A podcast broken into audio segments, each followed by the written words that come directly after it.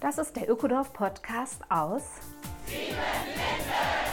Mein Name ist Simone Britsch. In unserem Ökodorf leben 150 Menschen seit 25 Jahren nachhaltig und gemeinschaftlich zusammen.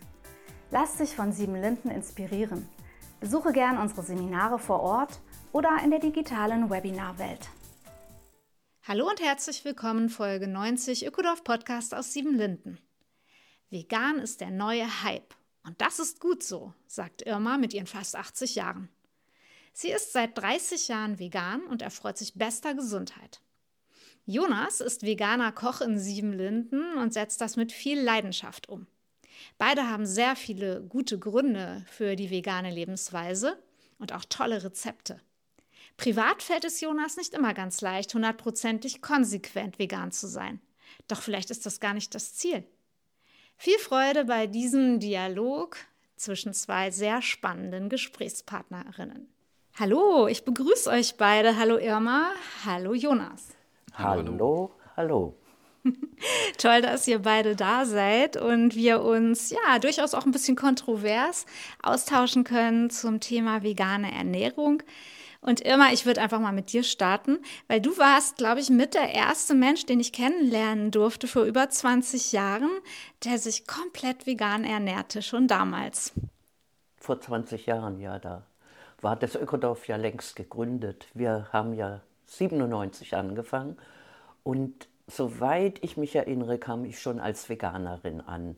Und es, ich war nicht alleine. Es gab einige an meiner Seite. Und ich weiß noch genau, wie Silke, Martin und ich die ersten äh, Informationen immer gegeben haben, wenn junge Leute kamen, FEJs oder sowas, haben wir geredet, warum ernähren wir uns oder wollen wir uns vegan ernähren.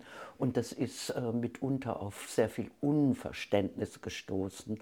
Und deswegen finde ich toll, wie wir uns heutzutage, dass wir einen Podcast machen über vegane Ernährung in Siebenlinden oder der, auf der ganzen Welt. Es ist mittlerweile kein Tabuthema mehr, sondern eher ein Hype. Und ich bin froh über dieses Hype. Du siehst ja aus mit deinen bald 80 Jahren wie das blühende Leben. Also gesundheitlich ist es dir gut bekommen. Ja. Und die Argumente sind immer noch dieselben. Das sind dieselben, ja. ja. Gesundheitlich und also körperliche Gesundheit und psychische äh, Gesundheit. Ich brauche zum Beispiel beim Thema Ernährung nichts mehr zu verdrängen. Und das habe ich früher natürlich gemacht, als ich Käse und Fleisch verzehrt habe. Das ist weg. Und dadurch ist ein gewisses gutes Maß an Freiheit auch entstanden. Hm, und es ist dir ja auch ein richtiges Herzensanliegen, ja. weil man muss über dich wissen, du bist Tierärztin, genau. also du bist vom Fach. Ja, dazu muss ich aber sagen, das hat sich im Laufe äh, des Lebens entwickelt. Ja, ich bin aus Liebe zu Tieren äh, Tierärztin geworden und aus Liebe zu Tieren habe ich dann den Beruf auch aus, äh, aufgegeben, weil irgendwann war einfach Schluss. Großtierpraxis habe ich gerne gemacht und wie ich dann aber merkte, wann waren das? In den frühen 70ern, wie Massentierhaltung anfing, da habe ich gemerkt, nee, das willst du nicht mehr. Die kleinbäuerlichen Betriebe, wo die Kuh noch einen Namen hatte, wo die Kuh geputzt wurde und so weiter, wo der Bauer sich Sorgen machte, ach, hoffentlich wird sie wieder gesund. Da bin ich noch gerne hingefahren. Aber sobald es mehr wurde und mehr als 100 Tiere im Stall, da hatte ich keine Lust mehr an ja. dem Beruf. Und ich bin ja jetzt noch nicht so lange Veganerin, sondern so ungefähr 28, 30 Jahre.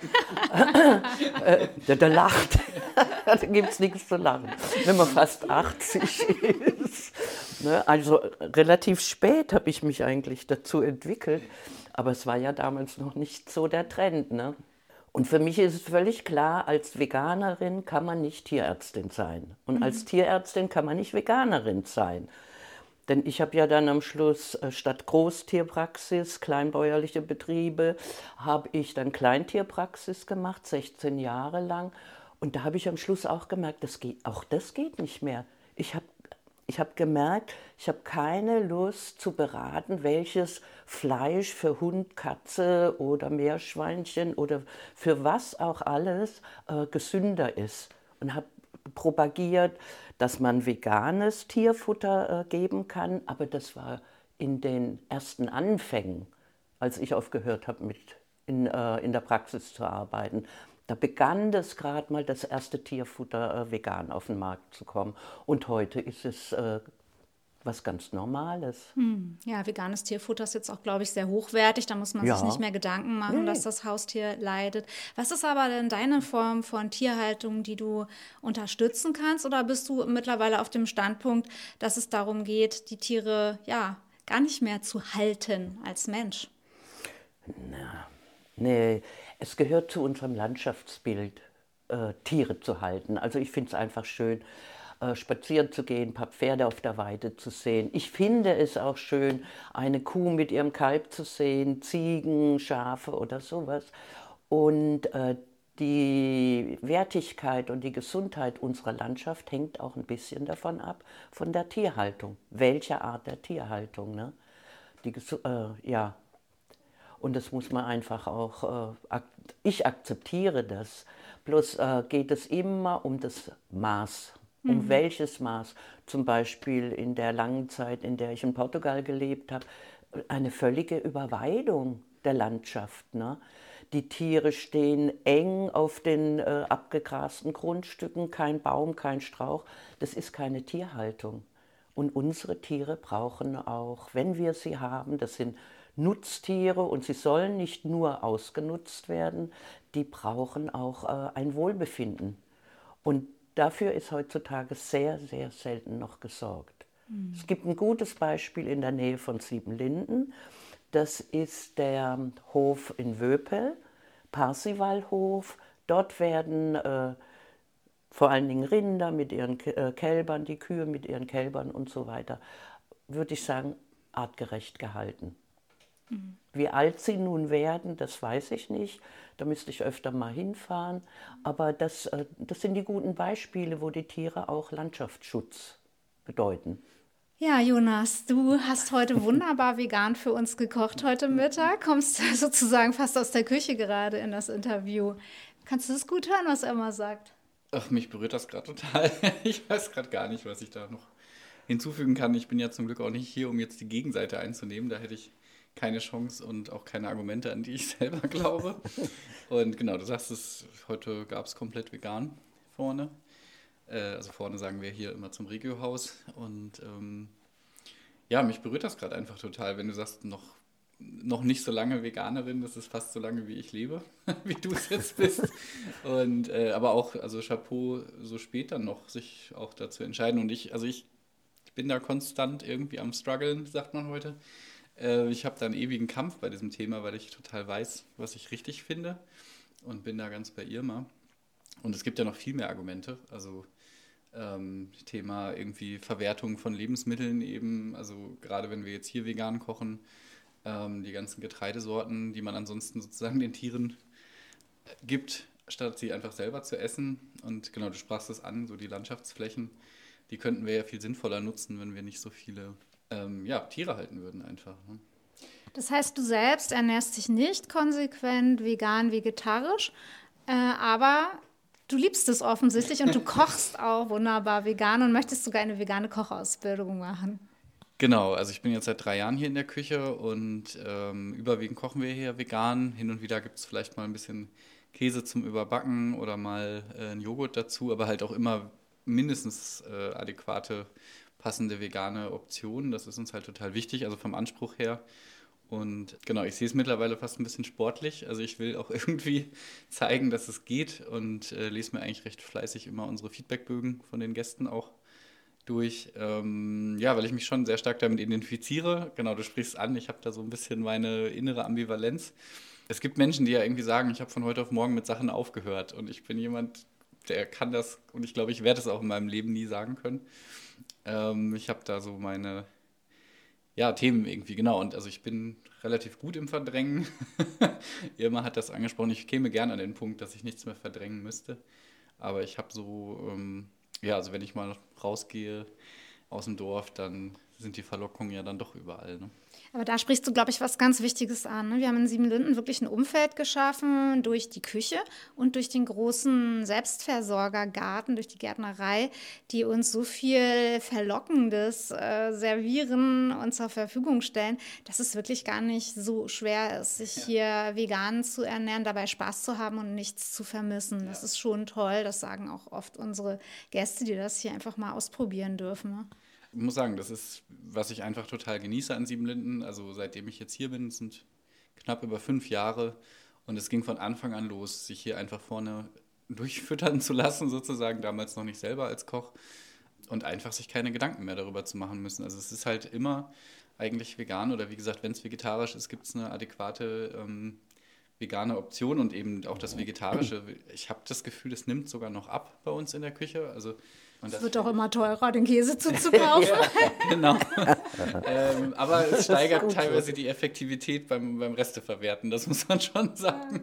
Also ein bisschen so. Käse drüber. Ähm, Und schon essen es alle. Genau. das ist leider immer noch so, aber es ist ja auch ganz gut. Nee, aber das genieße ich hier eben total. Also, dass es mir abgenommen wird und ich habe dann eben auch nicht das Gefühl von, oh, wenn da jetzt noch ein Steak bei wäre, dann wäre das Essen irgendwie besser. Mhm. Und das ist sozusagen ein bisschen die, die Challenge bei uns in der Küche wie erreichen wir das? Also, dass man eben nicht so ein Gefühl von Mangel hat. Und da sind wir ja Gott sei Dank heute deutlich weiter als vor 20 Jahren, wo ja. das dann einfach hieß, na gut, dann lässt man halt das Fleisch weg.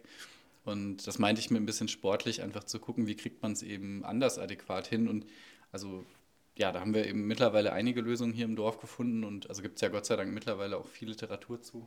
Wir sind nicht diejenigen, die mit den industriell vorbereiteten, teuren Ersatzprodukten mhm. arbeiten, sondern, sag mal, die wichtigsten Stichwörter einfach. Ich sag mal, die erste, der erste Shortcut, die erste äh, sehr schnelle Sache sind einfach Hülsenfrüchte zum Beispiel. Da haben wir einfach sehr viel ähm, getrocknet, dann weicht man das eine Nacht vorher ein. Ähm, ich bin ein absoluter rote Bohnen-Fan zum Beispiel. Ich war letztens bei Freunden, die haben Mungbohnen gekocht. Ich kenne das irgendwie nur als Sprossen, bin nie drauf gekommen, die mal zu kochen mhm. und war völlig begeistert, also leicht nussig. Und schon hat man wieder eine dritte Komponente dabei. Aber das ist eben die eine Sache und aber eben auch einfach eine ordentliche Vielfalt auf den Teller zu kriegen. Also ne, nicht einfach nur was weglassen, sondern mal zu überlegen, was kann man noch. Muss es nur ein Salat sein oder macht man sich zwei, drei Rohkostsalate dazu? Finde ich immer wieder spannend, dann eben auch zu spielen mit äh, deftig und mild. Also gerade ein Rohkostsalat im Vergleich zu heute einem äh, veganen Gulasch eben und mit Sojabrocken. Ja, da ist eigentlich schon ziemlich viel möglich. Und das ist aber das, was vielleicht auch die Gemeinschaftsversorgung hier ein bisschen leichter macht, eben diese Vielfalt auf den Teller zu bringen. Äh, zu Hause ist man ja dann doch vielleicht eher bei Nudeln und Soße. Wir haben hier in Klötze in der Nach im Nachbarort auch eine Algenfabrik und Algen äh, sind eine ganz, ganz wertvolle Ergänzung in der veganen Ernährung. Und die Idee, dass äh, Veganerinnen äh, Mangelerscheinungen haben, die stimmt für mich überhaupt nicht. Die, äh, die meisten zivilisatorischen Krankheiten sind bei den Menschen, die sich sehr konventionell ernähren, die viel Fleisch und, und so weiter konventionell zu sich nehmen, die Zucker zu sich nehmen etc. Die sind die, sind die, die kränksten und die Veganerinnen im Schnitt nicht, es sei denn, sie sind Pudding-Veganer, das heißt, die sich immer mit Süßkram ernähren. Aber äh, im Schnitt äh, sind Veganerinnen haben mal einen B12-Mangel wie jeder andere Mensch, aber jede Kuh, wenn die lang, äh, lange leben dürfte, dürfen sie ja nicht, ne? die hätte auch einen B12-Mangel. Wir kriegen durch Fleisch und äh, tierliche Produkte gar nicht so viel B12, wie es uns immer von der Industrie erzählt wird. Ja, ich bin auch immer ganz schnell bei Tofu, also guten Tofu schätze ich sehr und Nüsse. Mhm. Und was ihr beide ja gemeinsam habt, sind die Pilze, die wilden Pilze, mhm. oder? Ja. Da würde ich mal gern unser Neujahrserlebnis schildern. Wir laufen auf der Neujahrstour und finden eine uralte, umgestürzte Buche und was wächst hm. da in rauen Mengen Austernzeitlinge. Ne? Und das ist ja der Winter- oder Weihnachtspilz und äh, hat auch noch den, äh, den Nebennamen Kalbfleischpilz. Also wir könnten unsere Ernährung, wenn unsere Wälder noch natürlich belassen würden und die gestutzten Bäume auch in Ruhe gelassen würden, äh, könnten wir zum Teil unsere Ernährung aus, aus, aus den Wäldern äh, gewährleisten. Ne? Es gibt genug. Es gibt den Chicken of the Wood, äh, der schmeckt wie Hühnchen. Es gibt den Austernzeitling und das gibt es im Lachs Winter. des Waldes. Der, ja, also es ist doch einfach toll, ne? Und das sind unbelastete äh, Nahrungsmittel, die sind nicht äh, ethisch äh, fragwürdig, wie jedes Stück Halbfleisch ist fragwürdig schon immer. Ne? So, solche Dinge, dass wir das mehr in den Vordergrund bringen und die Küche, ich finde, wir haben eine tolle Küche und wenn unser Koch ein Pilzfan ist, was gibt es denn Besseres? Ja, das war wirklich jetzt schon ein Highlight des Jahres für mich, Ja. muss ich sagen, wie wir da äh, lang wanderten. Also es gibt eben die traditionelle Siebenlinden Neujahrswanderung in die Zichtauer Berge auf Mhm. den zweithöchsten Berg der Altmark. 134 Und, äh, Meter. 143 Meter, genau. Oh. Und also gute 100 Höhenmeter haben wir gemacht an dem Tag. Ähm, naja, und genau, wir hatten, also Irma und ich kamen um die Ecke und kriegten Riesenaugen. Das war einfach, also ähm, ja, ich war vorher ganz stolz auf meinen einen Pilz, den ich gefunden hatte und dann ja, hatten wir ein bisschen mehr Ernte auf jeden Fall. Und ähm, ja, das ist eben auch ein Thema. Natürlich ist es ein bisschen schwierig mit Wildpilzen jetzt hier in der Küche immer zu hantieren. Also Irma hat da einen wahnsinnigen Wissensfundus, aber ähm, da bin ich noch ein bisschen vorsichtiger persönlich. Aber ich und meine Freundin haben uns die letzten Jahre da auf jeden Fall ziemlich reingearbeitet und also sie noch mal mehr. Das kann ein wahnsinnig tolles Hobby sein und natürlich dann eben den, den Tisch ergänzen. Das ist ja Wahnsinn. Ich finde so ein paar Zuchtchampignons in Bioqualität sind auch richtig lecker. Und Emma, bei dir sind es auch viel die Kräuter noch. Die Ich sehe dich öfter hier wandern mit äh, deinem Kräuterwissen und ja, das, was die Natur so Ja. gibt. Naja, das war, war eine frühe Erkenntnis äh, der Freiheit. Also so, solange ich Kräuter kenne und mich davon ernähren kann, fühle ich mich auch äh, frei äh, und unabhängig. Bloß ein Ding ist ja in letzter Zeit dazugekommen, wenn es nicht mehr regnet, was ja auch eine Trockenheit äh, in der Altmark ist, ja, dann wachsen auch keine Kräuter mehr. Ne? Also das, alles hängt mit allem zusammen. Ne? Mein Wohlbefinden, meine Ernährung, das Klima und ähm, da, da sind wir voll beim Thema. Das Klima, die, die Art der Klimaveränderung hat sehr, sehr, sehr viel zu tun mit der Tierhaltung, mit der Massentierhaltung. Äh, Das heißt, äh, der Ausstoß äh, von Methan, von den, Milch, von den Tieren mit dem vier, Vier-Magen-System. Das sind also die Rehe, die, die Schafe, die Ziegen und die Rinder. Die stoßen ja Methan aus und wir reden dauernd vom CO2. Aber äh, Methan ist ja 36 mal schlimmeres Klimagas als CO2. Und das müssen wir wissen. Oder auch die Massenhühnerhaltung, die, die wir haben in Europa, sagen wir mal. Äh, das sind äh, Ammoniakgase, Gase, die da rauskommen, sch- hochschädliche Klimagase. Ne? Und das, das ist alles, äh, sind die Nebenprodukte der Tierhaltung. Ne? Und wenn wir das reduzieren auf ein Maß, was gerade noch erträglich ist, dann haben wir fürs Klima ganz viel getan. Deswegen, ja, danke, dass du es hier auch noch so ja, ja deswegen Ja. gab es mal eine Zeit lang den äh, saloppen Spruch, Veganerinnen äh, dürfen Porsche fahren, weil die nicht so viel äh, Gase da ausstoßen. ja. Ja, ja. Das ist Aber da ist richtig schon- relevant. da das ist ist, auch äh, ähm, ja. wirklich relevant für die Flächen, die wir auf der Erde Ja. zur Verfügung haben. Eine Zahl, die mich immer wieder beeindruckt, dass wir mehr Nutztiere haben auf dem Planeten mittlerweile als Wildtiere. Ja. Also es ist doch der Hammer, was wir als äh, eigentlich Luxusprodukt erzeugen möchten, wie das die, die ganze Oberfläche der Erde verändert. Jonas, welche Zahl beeindruckt dich immer wieder? Ja, also der durchschnittliche Deutsche isst im Jahr ein halbes Schwein, 0,1 Rind und 12 Hühner. Das schreibt zumindest das Thünen-Institut. Also allein diese zwölf Hühner finde ich schon wahnsinnig. Der durchschnittliche Deutsche, da sind die deutschen Veganerinnen ja sozusagen in der Statistik schon mit drin. Ähm, ja, das sind einfach Zahlen und also 12 mal 80 Millionen, äh, was da zusammenkommt ähm, und teilweise in anderen Ländern noch ein höherer Fußabdruck oder also eben noch eine andere Quote an, an Fleischkonsum. Das ist schon der Wahnsinn. Und ja, das ist das, was mich eben fast mehr beschäftigt. Also ich kenne die ganzen ethischen Argumente zum Beispiel und wie gesagt, ich, ich merke, ich bin gut im Verdrängen. Aber spätestens da war es bei mir dann irgendwie, dass ich merke, also es ist dermaßen uneffektiv, was wir da einfach betreiben. Mhm. Ähm, auch eine Zahl, die wir am Anfang hatten, dass äh, also in Deutschland wohl mindestens 60 Prozent des Getreides eben für Tierfutter eingesetzt wird. Also ja. wenn wir das halt direkt selber essen würden, wie viel Tiere wir sparen könnten, wie viel ähm, Anbau wir einfach sparen könnten.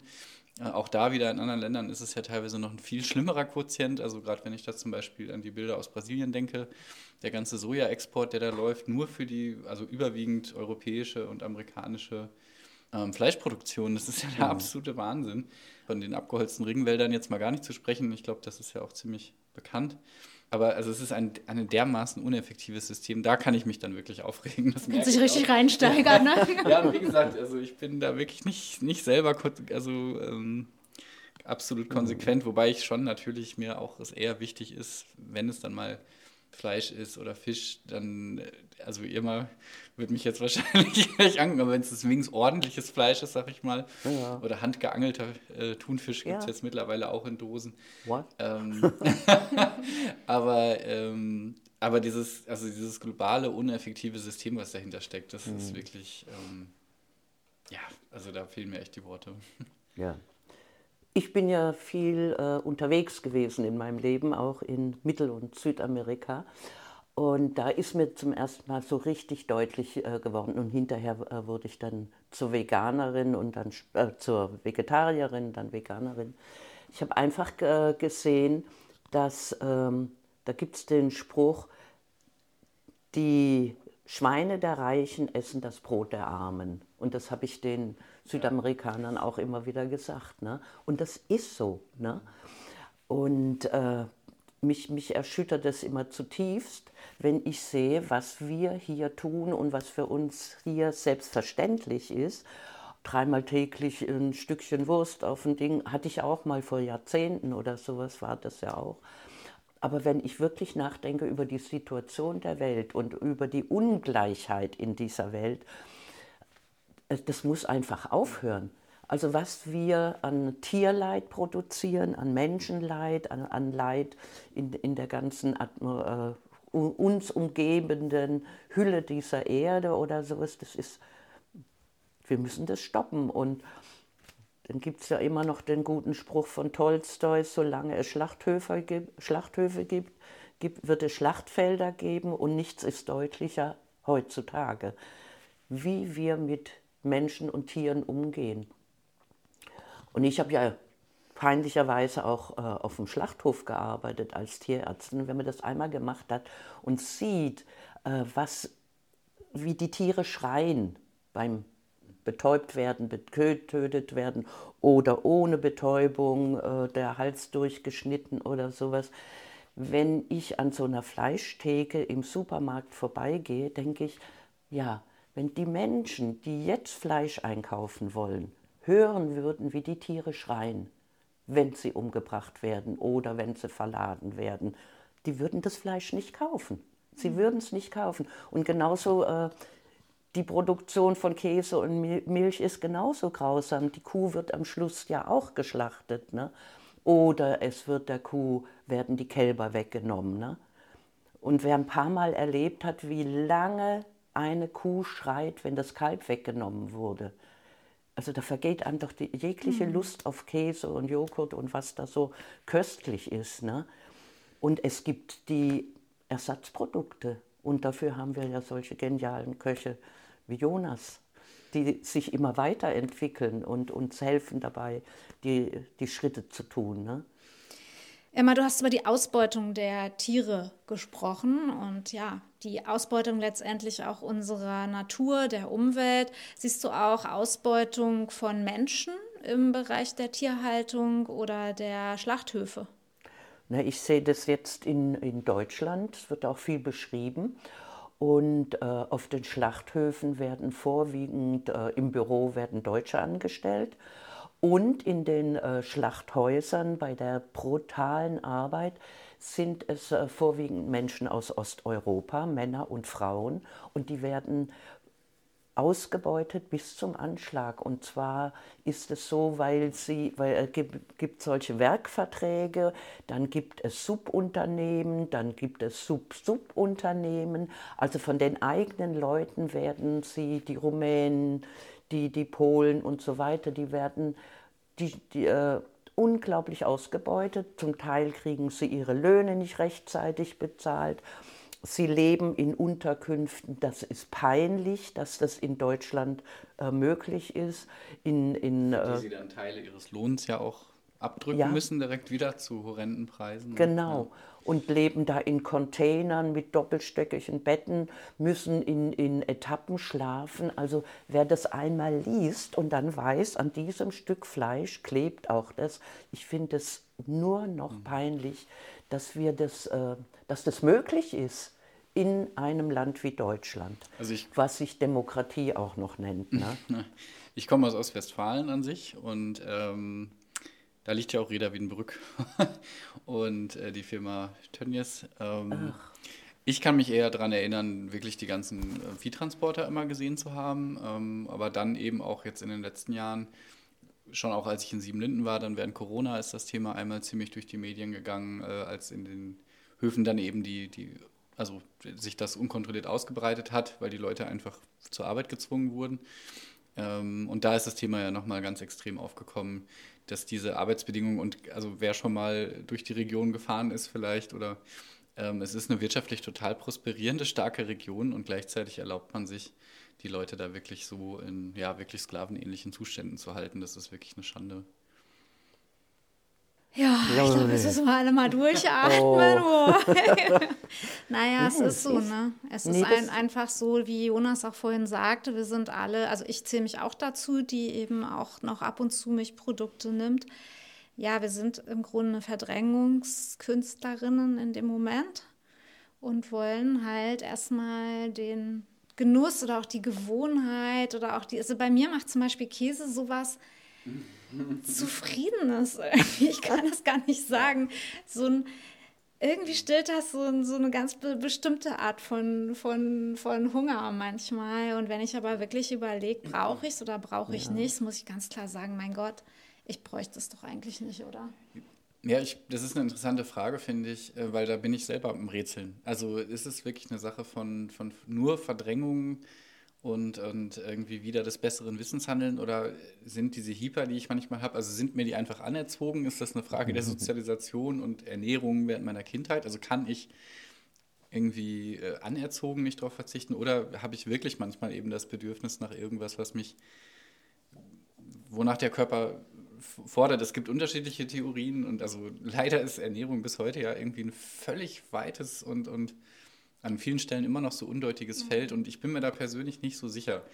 Ähm, also und ich glaube, es gibt da sicherlich auch sehr unterschiedliche Menschen, aber auch wenn ich es wirklich länger versuche, eben vegan, kommt manchmal dieser Größe Hyper und da habe ich für mich bis heute nicht rausgefunden. Ist es, äh, wie gesagt, mhm. irgendwas äh, von einer tiefen Gewohnheit oder doch, dass manchmal der Körper irgendwie sagt, doch, jetzt also gerade auch, ja, dieses, also Käse, finde ich, kann so ein unglaublich, genau wie du sagst, also so morgens so ein Blauschimmelkäse mit einer Johannisbeermarmelade drauf irgendwie. Also hat schon was irgendwie. Also teilweise auch äh, ein bisschen extremer mal. Es geht ja vielleicht auch nicht um diese hundertprozentige, harte, konsequente Linie, wo auch so viel Polarisierung und Streit irgendwie immer wieder aufkommt. Oder immer geht es nicht vielleicht auch darum, dass wir einfach von diesen Mengen wegkommen ja. und von dieser brutalen Art der Tierhaltung, die eigentlich wirklich alles kaputt macht, auch für die nächsten Generationen. Ja, das ist, ne, mir geht es einfach um Bewusstheit. Ne? Und wenn, wenn ich mir bewusst bin, was ich jetzt esse. Naja, ich, nee, da muss ich ja immer noch verdrängen, ob der Camembert jetzt gut ist oder, oder äh, was ist mit dem äh, Kalb gemacht worden oder so. Also deswegen finde ich es nicht ganz so schlimm äh, oder nicht so fatal, diese äh, Ersatzprodukte. Ich habe mir neulich bei Edeka ein Come-On-Bert gekauft, so heißt es. Und ich habe ja mal äh, seit 25 Jahren bestimmt kein Camembert äh, mehr gerochen und der hat gut geschmeckt. Und wenn das ein, ein Übergang ist, um von dem starken Konsum von solchen Dingen ähm, abzukommen, dann finde ich das durchaus akzeptabel, obwohl ich es alles elitär empfinde. Ja, Was, wie wir leben mit unserer Ernährung im Vergleich zu Menschen äh, auf der Südhalbkugel, Afrika oder Südamerika oder Asien, äh, finde ich schon sehr elitär, dass wir uns das erlauben können und dass wir jetzt so einen Podcast machen können. Genau, also nur zur Erläuterung, der Come-On-Bert ist eben ein veganer Ach so, Camembert, ne? genau. ja. Und ich finde, also das ist ein Thema, ich finde es mega spannend, was da heutzutage möglich ist. Ja. Also ich habe da, ich ziehe da wirklich meinen Hut vor. Es sind leider die völlig falschen Firmen, die diese Produkte herstellen. Ähm, äh, aber also es gibt zum Beispiel ja diese veganen Cordon Bleus. Ähm, und als meine Schwester hat vor 15 Jahren auch angefangen, sich vegan zu ernähren und hat mir dann immer erzählt, wenn sie die veganen Optionen auf den Grill legt, das merkt keiner den Unterschied. Und das konnte sie mir einfach nicht erzählen. Also es, sorry, also man hat es sehr gemerkt. Aber heute finde ich es beachtlich. Also dieses zum Beispiel eben vegane Cordon Bleu, einer dieser Firmen, die man überhaupt nicht unterstützen sollte. Ja. Es ist unglaublich. Also wie früher bei meiner Oma. Äh, Und gleichzeitig aber da auch wieder ganz klar, also erstmal kosten sie relativ viel und es sind eben sehr hochverarbeitete Lebensmittel. Also da braucht man sich nicht vorstellen, dass das jetzt gesünder ist als das Produkt, was es ersetzen soll.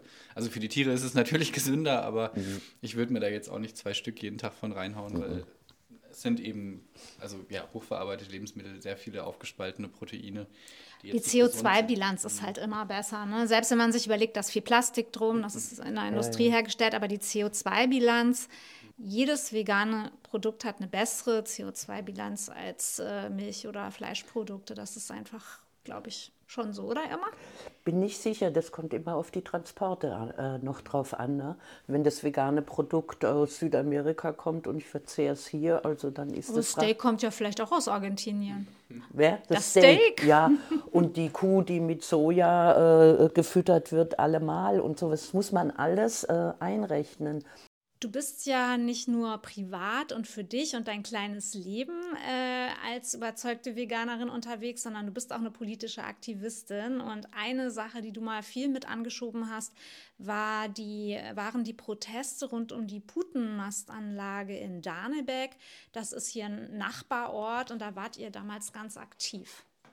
Ja, das war im Jahre 2001. Da haben wir erfahren, dass da eine Putenmastanlage gebaut werden soll in Darnebeck.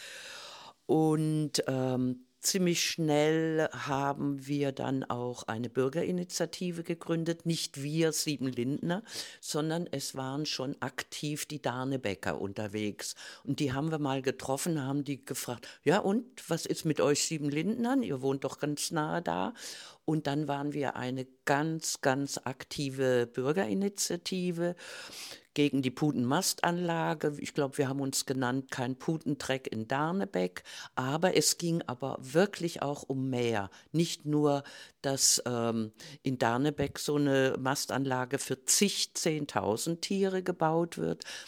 Äh, zum selben Zeitpunkt wurde noch eine in Rohrberg gebaut. Und äh, für mich das Positive an der ganzen Geschichte ist, es kam eine Vernetzung, eine menschliche Vernetzung in die Nachbardörfer, in der Altmark. Ich habe die Leute jetzt wieder getroffen, da sind echte Freundschaften auch entstanden.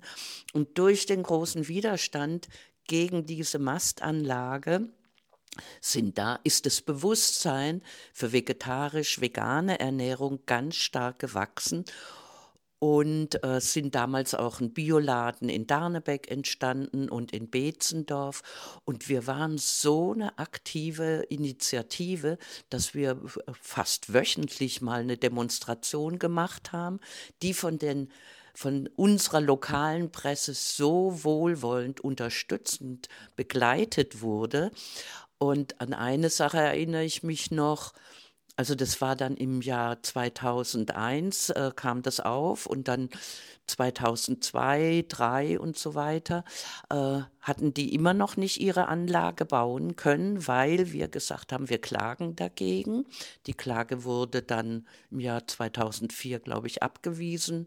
Wir hatten viel Geld investiert auch, zusammengelegt und dennoch äh, war es eine lohnende Sache Die Presse zum Beispiel, es kam natürlich, wurden die Puten dort eingestallt und ich bin da auch oft hingefahren, habe durch die Fenster geguckt und habe dann der Presse wieder Sachen erzählt, äh, was da an unsäglichen Dingen vor sich geht. Mit Greenpeace hatte ich Verbindung. Greenpeace war dort auch mal eingebrochen, hat Unterlagen rausgeholt und dann konnten wir der Presse mitteilen, wie die Tiere gefüttert werden, dass sie Antibiotika kriegen und Schmerzmittel und so weiter.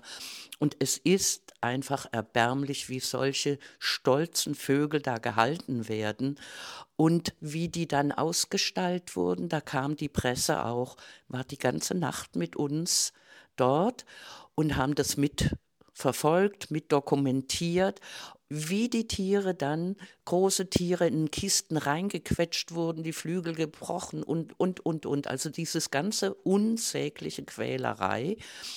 Und ich denke, wir haben in dieser Zeit vielen Leuten den Appetit an Putenfleisch verdorben, weil wir immer wieder darauf aufmerksam gemacht haben.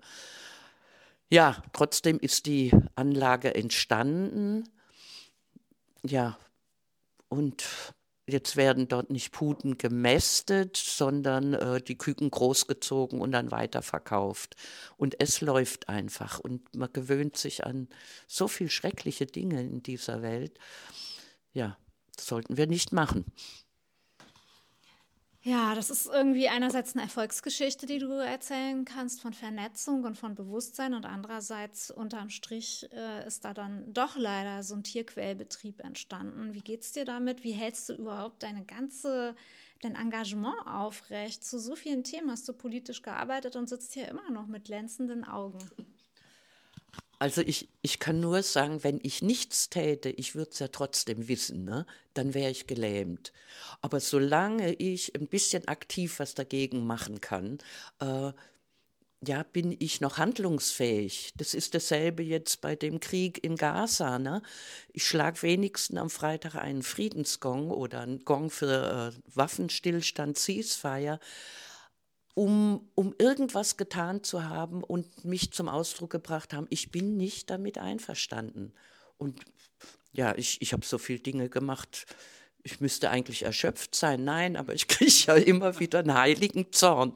Und der heilige Zorn äh, hält mich lebendig. Was für mich noch ein wichtiges Thema ist, äh, wir haben das ja in den letzten Jahren erlebt, äh, äh, unsere äh, Wassersysteme, unser Wasserhaushalt wird, komm, wir kommen immer mehr in die Krise.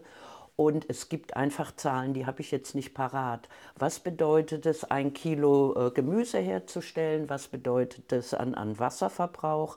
Ein Kilogramm äh, Butter herzustellen, ein Kilogramm Fleisch. Und das ist das zigfache an Wasserverbrauch. Richtig, das ist mal ganz klar. Ne?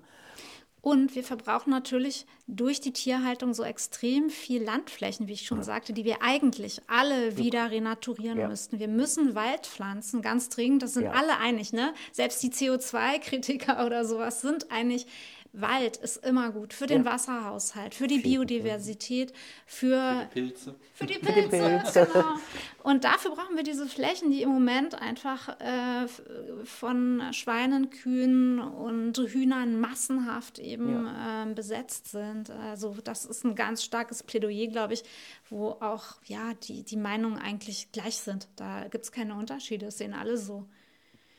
Was können wir machen? Also wir ähm, sind auf dem Trip, dass wir durch das Ökodorf und die ja, vielen Menschen, die wir hier schon inspirieren durften, vielleicht ein kleines bisschen was bewirken.